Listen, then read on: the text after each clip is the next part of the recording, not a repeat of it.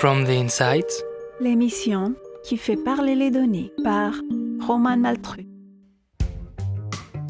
C'est quoi la data? Est-ce qu'elle révolutionne vraiment nos vies Nos méthodes de travail À ce point pour qu'on en parle autant? Et surtout, comment ne pas rester en marge de cette révolution qui est en marche? Fenêtre ouverte sur les coulisses des métiers qui façonnent l'avenir, From the Insight écoute celles et ceux qui ont fait de la donnée leur quotidien, retracer leur parcours, raconter leur expérience en data science, mais aussi en intelligence artificielle ou encore en machine learning, en deep learning, en système expert, en business intelligence, en reporting financier ou extra-financier, en blockchain, en mesure, en KPI, en base de données, parfois open source, en industrie 4.0, en stratégie data-driven, en réalité augmentée, bref.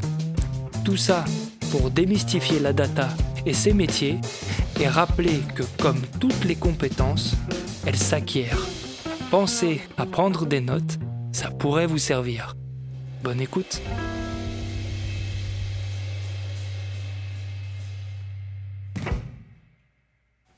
Tu, disais, Olivier, tout à l'heure que tu t'intéressais à l'attribution des marchés publics. Euh, j'aimerais qu'on revienne un peu là-dessus. Donc c'était euh, si j'ai bien compris, euh, l'un des sujets de, ta première entreprise, mais finalement, ça a été aussi ton sujet de thèse, donc ça a l'air quand même d'être un sujet qui revient régulièrement au fil de ta carrière. Euh, donc, donc, en fait, quand tu dis que tu t'intéresses à l'attribution des marchés publics, pour ça, tu utilises un ensemble de technologies qui sont liées au traitement des données. Est-ce que, est-ce que tu pourrais nous en dire plus à ce sujet? Alors, euh, euh, c'est vraiment euh, la, question de l'attribution des marchés publics, c'est vraiment, j'allais dire, mon, mon dada, c'est vraiment ce qui a fait que je me suis passionné à la, à la donnée.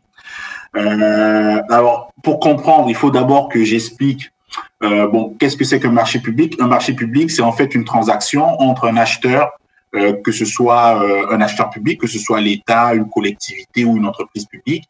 Et c'est donc une transaction entre cet acheteur et son fournisseur euh, pour pouvoir livrer un, service, des travaux, des équipements. C'est en, gros, par exemple, la ville de Paris a envie de construire une école, eh ben, elle va lancer ce qu'on appelle un appel d'offres pour pouvoir sélectionner la personne ou l'entreprise qui va réaliser euh, cette école. Et donc, euh, voilà ce que c'est que un marché public. Donc, au fond, un marché public, c'est une décision.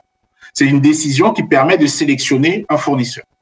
Et ce qui est intéressant, ça va être d'essayer de comprendre comment cette décision est prise et qu'est-ce qui fait que les gens vont prendre cette décision officiellement, euh, cette décision, elle est, il y a des critères euh, qui sont euh, définis. ils vont choisir en fonction du prix, en fonction de la qualité. Ça, c'est ce qui officiellement est, est, dit. Mais dans la réalité, comme dans la vie de tous les jours, quand on prend des décisions, on se rend compte que les décisions qu'on prend ne sont pas toujours rationnelles. On, les décisions sont influencées par d'autres facteurs. Et donc, euh, une grande partie de, mon travail, ça a été de comprendre au fond comment se prenait cette décision, quels étaient les facteurs qui permettaient de prendre cette décision, et au fond, pourquoi est-ce que c'était important de comprendre cette décision Mais euh, c'est important de comprendre comment se prenait la décision parce que euh, pour influencer la décision, c'est-à-dire que si je suis euh, une entreprise qui euh, fabrique ou qui euh, construit des écoles, il est important que je comprenne comment mon client va prendre sa décision pour pouvoir m'adapter à, ça.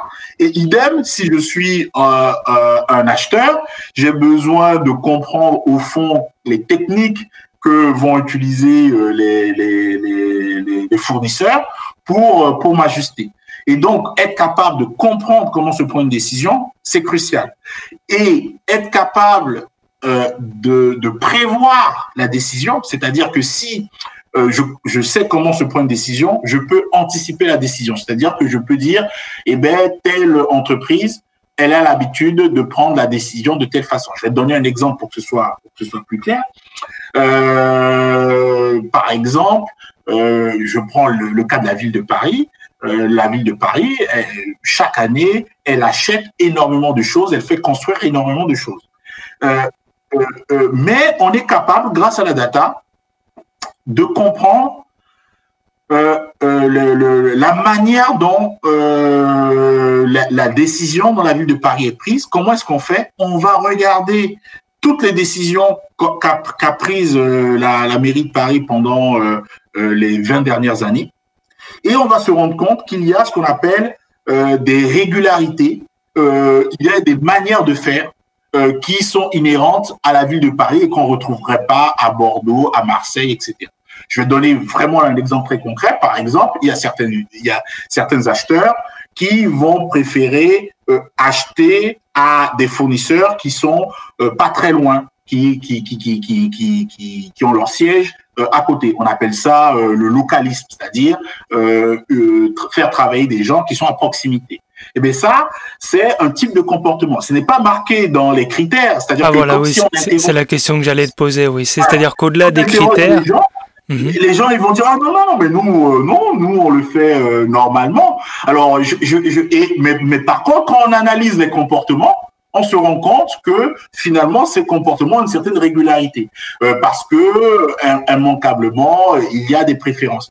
Au fond on peut construire ce qu'on appelle un modèle euh, dans la manière de prendre des décisions. Et c'est ce que font plein de plein de sites, hein, euh, même même parce qu'on est rentré dans une société, dans, un monde où euh, les décisions sont de plus en plus pilotées par euh, par la donnée, et donc on est capable euh, de pouvoir analyser la manière dont les décisions sont prises. Et donc ce qui m'a intéressé dans les marchés publics, c'est que alors la grande particularité des marchés publics, c'est que la loi et c'est le seul, c'est contrairement à ce qu'on croit, hein, c'est le, c'est le seul secteur de l'économie où euh, il y a de la transparence. C'est-à-dire que, euh, par exemple, euh, la mairie de Paris, lorsqu'elle veut faire construire une école, elle est obligée de passer ce qu'on appelle un appel d'offres, donc de dire à la population, voilà, j'aimerais construire une nouvelle école.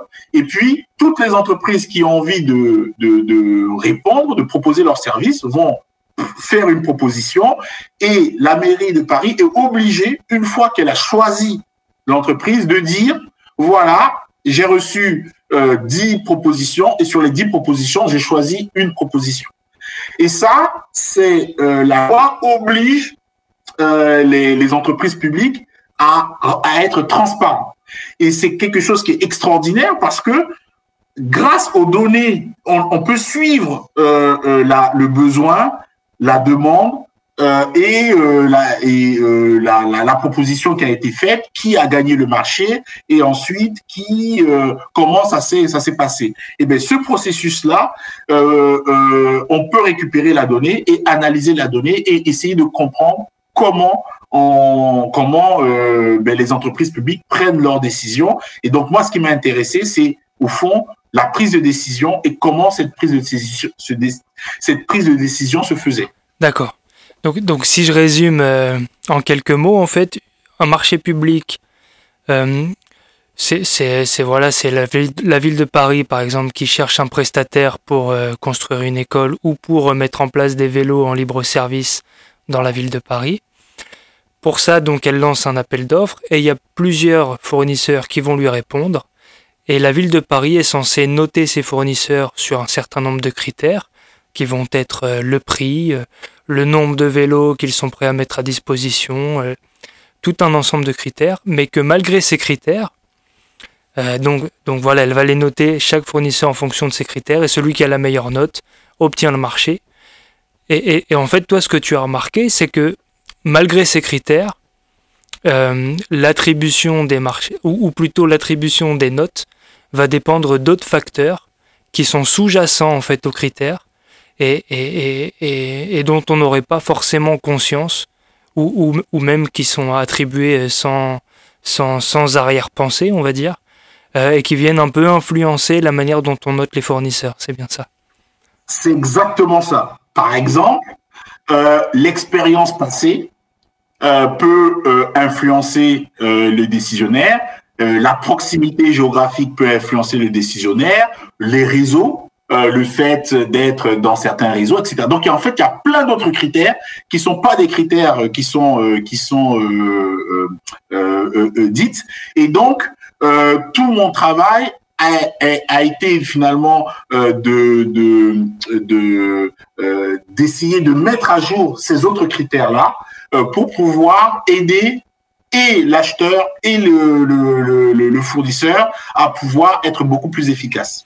D'accord. Mais alors du coup, si je schématise beaucoup, ça, ça, me met euh, quand même en porte-à-faux parce que je me dis que si j'ai voilà, j'ai un marché public à attribuer, j'ai qu'un seul critère, c'est le prix. Je prends le fournisseur le moins cher. comment est-ce que je peux euh, me laisser influencer par d'autres critères? Malgré moi si euh, en, en, attribuant le marché à un fournisseur plus près, par exemple, si euh, ce n'est pas le moins cher Alors, c'est une euh, excellente question.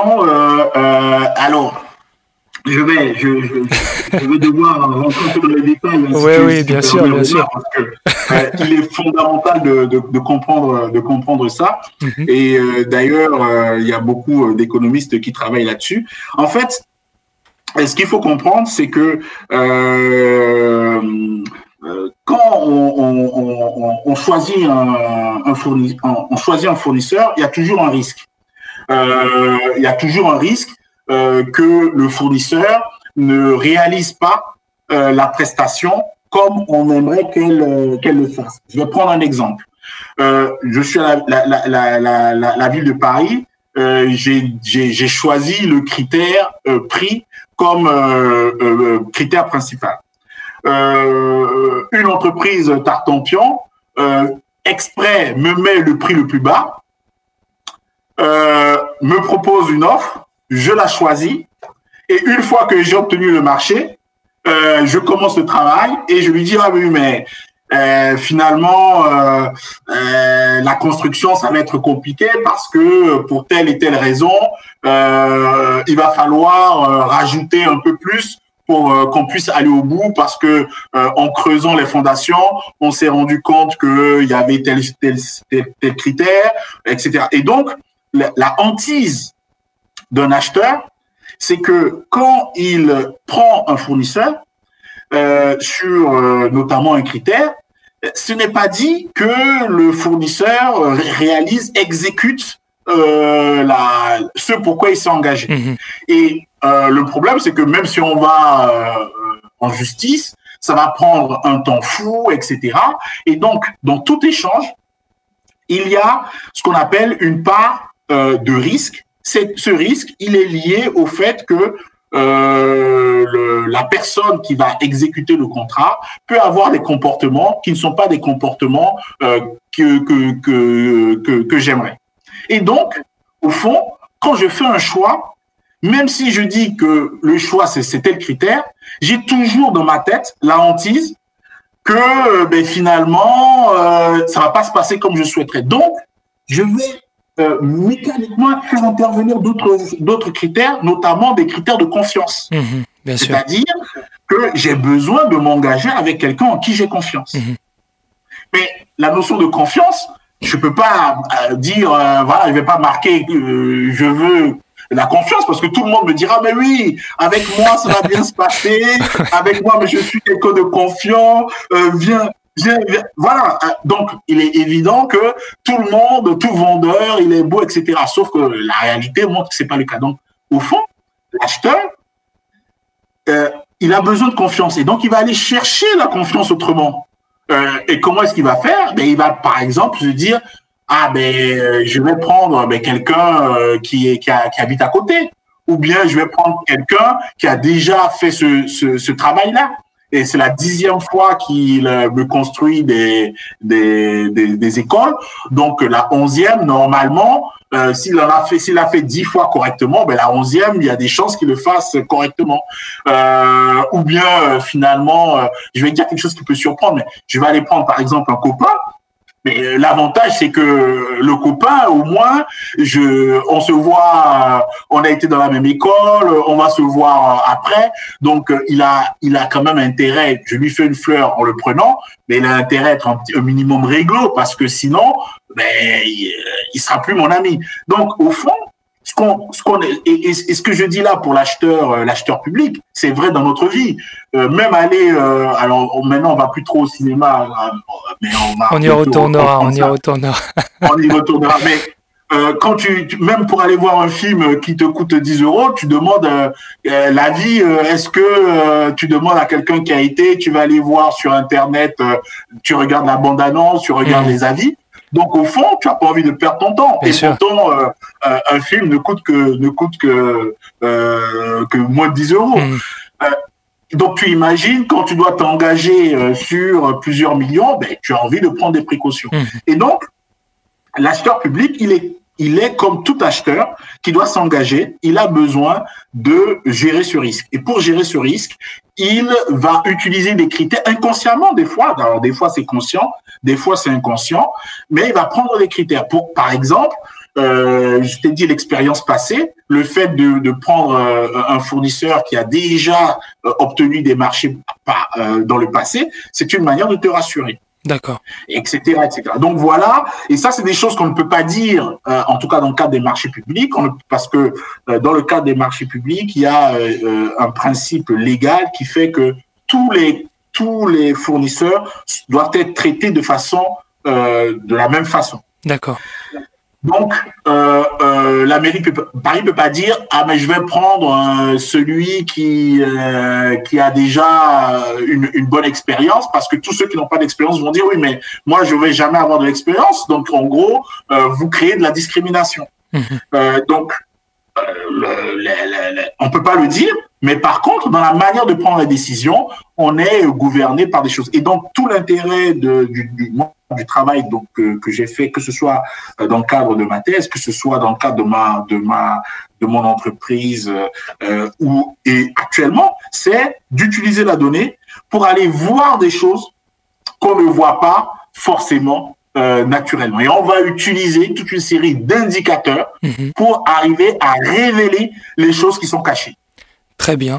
Mais, mais alors du coup, pour qui est-ce que tu fais euh, ce genre de travail? Qui est-ce que ça intéresse de savoir ça? Puisque tu, tu, le dis toi-même, la mairie de Paris ne peut pas euh, se targuer, tu vois, d'utiliser de, des critères sans le savoir. Euh, les fournisseurs, enfin, c'est mieux qu'ils ne le, sachent jamais. Donc au final... Alors, ben oui et non. Parce que, alors, il faut savoir que les marchés publics, chaque année, ça représente à peu près euh, entre 200 et 300 milliards d'euros euh, de d'activité. Euh, donc, c'est énorme.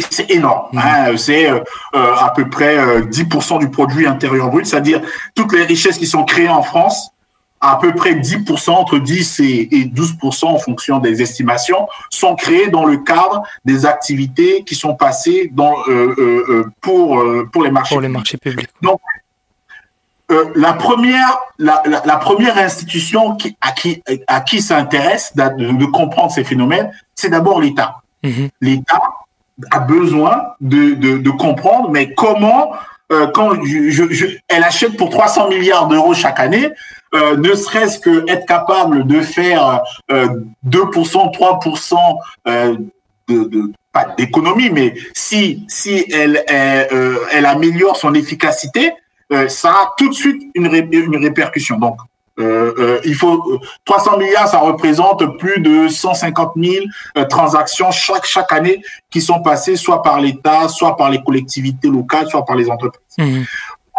Donc, la, qui, qui s'intéresse en premier S'intéresse d'abord l'État de savoir est-ce que son argent est euh, exploité correctement. Ensuite, ça intéresse aussi l'acheteur.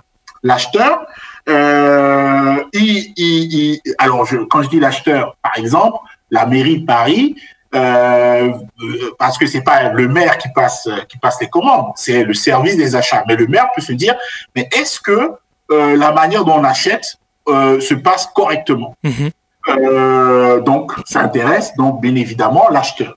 Ensuite, ça intéresse aussi, je dirais même surtout, euh, les entreprises. Pourquoi? Parce qu'il y a beaucoup d'entreprises dont l'essentiel de l'activité repose sur la commande publique. Tu prends par exemple les gens, euh, les entreprises qui font des routes, euh, qui font, euh, qui, qui, vendent à des hôpitaux, etc. presque 100% de leur chiffre d'affaires se fait à travers leur, leur, client, c'est un acheteur public. Mmh. Donc, elles ont intérêt à comprendre comment l'acheteur prend ses décisions. Pourquoi? Ben, je vais te donner un exemple très concret. Euh, euh, bon, j'arrête de parler de la mairie de Paris. On va croire que j'ai quelque chose contre eux. Euh, euh, allez, la mairie de Bordeaux. je suis, je suis une entreprise. Je suis une entreprise dans la région parisienne. Il y a un appel d'offres qui se passe, qui se passe à Bordeaux. Et eh ben, légalement, je peux me positionner sur le sur Bordeaux, mais j'ai tout intérêt pour pouvoir, avant de, avant de m'engager, avant de faire une proposition, de savoir est-ce que j'ai des chances de gagner? Si je, je, je n'ai aucune chance de gagner, ben, vaut mieux que je, je, je passe à autre ouais, chose. Tu perds pas ton temps et tu, tu, Exactement. tu postules même pas. On appelle ça finalement euh, euh, définir une stratégie d'engagement. Est-ce que ça vaut le coup que je m'engage?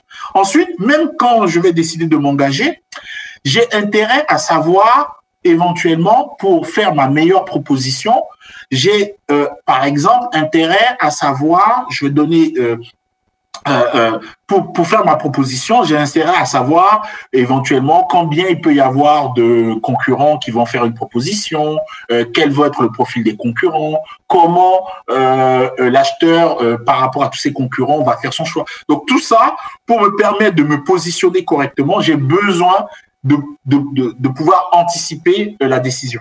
Donc, qui a intérêt à, euh, à, à, à, prévoir une décision? Ben, euh, D'abord, euh, les, les, institutions, on va dire, étatiques, pour s'assurer que la dépense publique elle est faite correctement. Ensuite, l'acheteur pour bien comprendre comment se comment est-ce qu'il peut mieux formuler sa demande.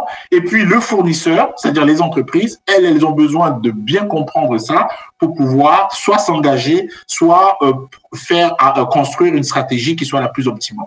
Donc, voilà tous les gens qui ont intérêt à, utiliser ça. Et donc, euh, moi, ben, ce, que je, proposais, c'est d'être capable de, pouvoir proposer un système d'aide à la décision qui permet aux différents acteurs de pouvoir euh, euh, mieux comprendre comment se passe une décision. Et, donc, toi, ce que tu dis, c'est qu'il est possible de prédire en fait comment ces décisions vont être prises. Et, donc, pour ça, tu, utilises un certain nombre de méthodes qui sont liées à, l'étude des données. Euh, parmi ces méthodes, on peut parler de l'analyse sémantique. Donc, euh, comment est-ce que ça se matérialise, cette analyse sémantique, dans, dans le cadre de l'étude des appels d'offres et de l'attribution des marchés publics? Donc, et ça se passe un peu comme pour, pour euh, euh, en gros, j'ai quelqu'un qui doit prendre une décision. pour prendre une décision, on a besoin de construire ce qu'on appelle un modèle, c'est-à-dire au fond une, une trouver une logique qui permet d'expliquer la manière dont la décision va être prise. Et donc, pour euh, euh, construire ce modèle, j'ai besoin d'avoir des données. Et donc, pour avoir ces données, il va falloir que j'aille les collecter. Donc, pour collecter les données, euh, et ça c'est l'une des particularités des marchés publics, mais c'est quelque chose qui peut se généraliser, c'est que il y a toute une série de documents qui sont produits par l'acheteur sur son processus euh, sur son processus. C'est-à-dire, il y a un appel d'offres qui a été formulé. Donc, euh, l'acheteur, pour euh, trouver son fournisseur, est obligé de, de, de rédiger un document qui s'appelle un appel d'offres, c'est-à-dire un appel à concurrence en disant, voilà, je, je, veux construire une école qui est capable de me construire cette école. Et, ça, tout le monde peut se le procurer. C'est un document au format PDF. Exactement. Et donc, la grande particularité, c'est que c'est un document qui est ouvert et libre de droit, libre d'accès. Alors, c'est un document qui euh, euh, euh est un document texte qui est au format alors soit PDF, soit en HTML. Euh, donc, euh, en tout cas, c'est un document écrit. Et il faut récupérer ce document et ensuite, il va falloir aller lire dans ce document pour aller extraire l'information qui nous intéresse. Par exemple, pour aller savoir euh, euh, sur quoi porte le marché, quels sont les critères. Donc, on va aller récupérer le texte et aller extraire un ensemble d'informations. Et pour extraire cette information, il faut construire un robot qui soit capable de lire et de comprendre ce qu'il lit pour savoir que là, c'est une information à aller récupérer. Donc, on appelle ça faire du, codage, c'est-à-dire aller extraire de, euh, de, des mots et du texte, aller extraire de l'information. Et ça, c'est euh, au fond les bases de l'analyse sémantique. L'analyse sémantique, c'est analyser le sens des mots et d'une phrase. Et euh, pour ça, alors à la différence de l'analyse lexicale qui ne s'intéresse qu'aux mots, c'est d'être capable de, de, pouvoir interpréter euh, un peu, enfin un minimum, de pouvoir interpréter. Et donc, euh, l'une l'une des premières choses que j'ai dû faire pour pouvoir donc prédire les décisions, c'est d'abord d'aller collecter les données parce que ces données-là, elles n'étaient pas accessibles facilement. Donc, il fallait récupérer d'abord toutes mes sources de données, donc euh, l'ensemble des appels d'offres euh, et euh, des résultats de marché. Ensuite, il fallait construire un robot qui allait lire, parce que bien évidemment, je n'allais pas, comme je t'ai dit, il y a chaque année plus de 100 000, plutôt entre 150 000 et 200 000 transactions chaque année. Donc, tu comprends que je ne vais pas euh, le faire à la mort. passer mes nuits avec un petit stabilo jaune pour dire ah voilà la bonne information euh, parce que chaque document fait à peu près euh, une dizaine de pages. Mhm. Donc la première chose qu'il a fallu faire, c'est donc construire un robot. Mais, quand tu pardon, pardon Olivier, je t'interromps. Quand tu dis construire un robot, en fait, qu'est-ce que qu'est-ce que ça veut dire concrètement? Mais très concrètement, c'est faire un programme D'accord. Euh, qui va lire automatiquement et aller récupérer les mots ou les taguer, enfin les taguer, c'est-à-dire mettre des balises, hmm. et puis après aller euh, les récupérer et extraire les mots qui nous intéressent ou les informations qui nous intéressent et les mettre dans une base de données. Donc en fait, il faut euh, très concrètement euh, construire un programme. Alors aujourd'hui, il y a des logiciels euh, qui font ça très bien. C'est tout ce qu'on appelle euh, le NLP, Natural Language Processing, c'est-à-dire, alors maintenant, ça s'est énormément démocratisé et ça s'est énormément amélioré grâce au, à l'intelligence artificielle. Mais à la base, qu'est-ce que c'est Le NLP, c'est faire, c'est un programme, un logiciel ou oui, un, algorithme même, euh, qui va lire automatiquement le document et aller trouver dans le document des informations, faire des extractions et euh, les mettre dans une base de données. D'accord, très bien. donc quand tu dis faire un robot, concrètement, c'est coder un algorithme qui va aller récupérer le fichier PDF, le scanner en entier, chacun des mots, chacune des phrases même, replacer chaque mot dans son contexte et euh, n'extraire que ce qui t'intéresse pour le cadre de cette, euh, de cette analyse. Exactement. Très bien. Alors, là-dessus, il, existe euh, aujourd'hui toute une série de logiciels qui font ça plus ou moins bien, mais on peut le faire très simplement avec des langages de programmation de type Python.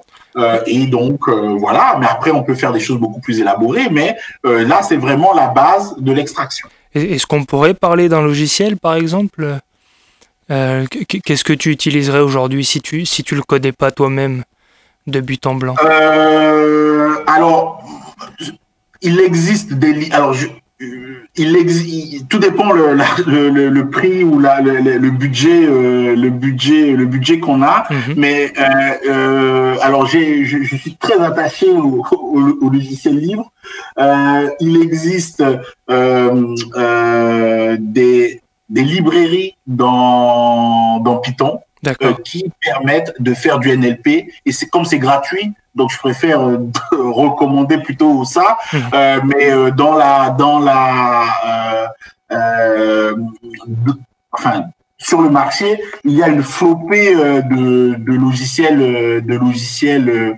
enfin, il y, a, il y une flopée de logiciels NLP. Mais moi, le conseil que je donne, c'est plutôt de s'appuyer sur des librairies, sur des librairies Python, parce que c'est ce qu'il y a de plus, de plus, de plus, de plus simple. D'accord, très bien. Donc, finalement, ces, fichiers PDF que tu extrais, euh, c'est typiquement des, ce qu'on appelle des données non structurées. À la différence des données structurées où en fait, euh, pour schématiser, ça va être un fichier Excel avec euh, une colonne, une donnée, voilà une colonne date avec une date par ligne, une colonne prix avec un prix par date, par exemple. Là, en l'occurrence, toi, tu, tu, prends des données qui sont pas structurées du tout. D'ailleurs, chacun des PDF peut très bien avoir un format différent. Euh, ça viendra pas impacter les résultats de l'analyse. Et l'idée, donc, c'est de transformer ces données non structurées en, données structurées. C'est bien ça?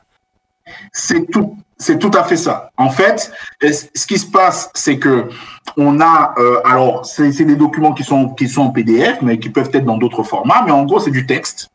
Et il faut savoir que, euh, contrairement à ce qu'on pense, 90% des, des, des, données dont on a accès, ce sont des données non structurées. C'est-à-dire, c'est des données, par exemple, du web, c'est des données qui sont des documents, et donc, c'est pas des données qui sont dans des bases de données. Donc, vraiment, 90% des données auxquelles on a accès sont des données qui ne sont pas structurées. Alors, cette tendance va sûrement évoluer dans les années qui viennent, notamment avec les objets connectés. Mais pour le moment, euh, euh, l'essentiel des informations, ce sont des informations euh, qui proviennent de documents.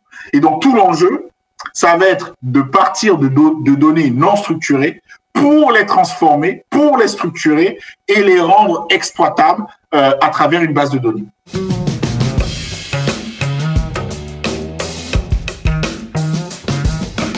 Cette émission a été préparée avec l'aide de Nicolas Fronto et de Raphaël Pazoumian pour le mixage.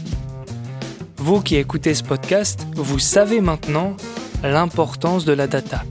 Vos notes et commentaires, qui sont des data justement, sont d'une importance capitale pour faire connaître ce podcast. Prenez donc deux minutes pour nous laisser 5 étoiles et un petit commentaire, ça compte vraiment beaucoup. A très bientôt pour un nouvel épisode de From the Insight.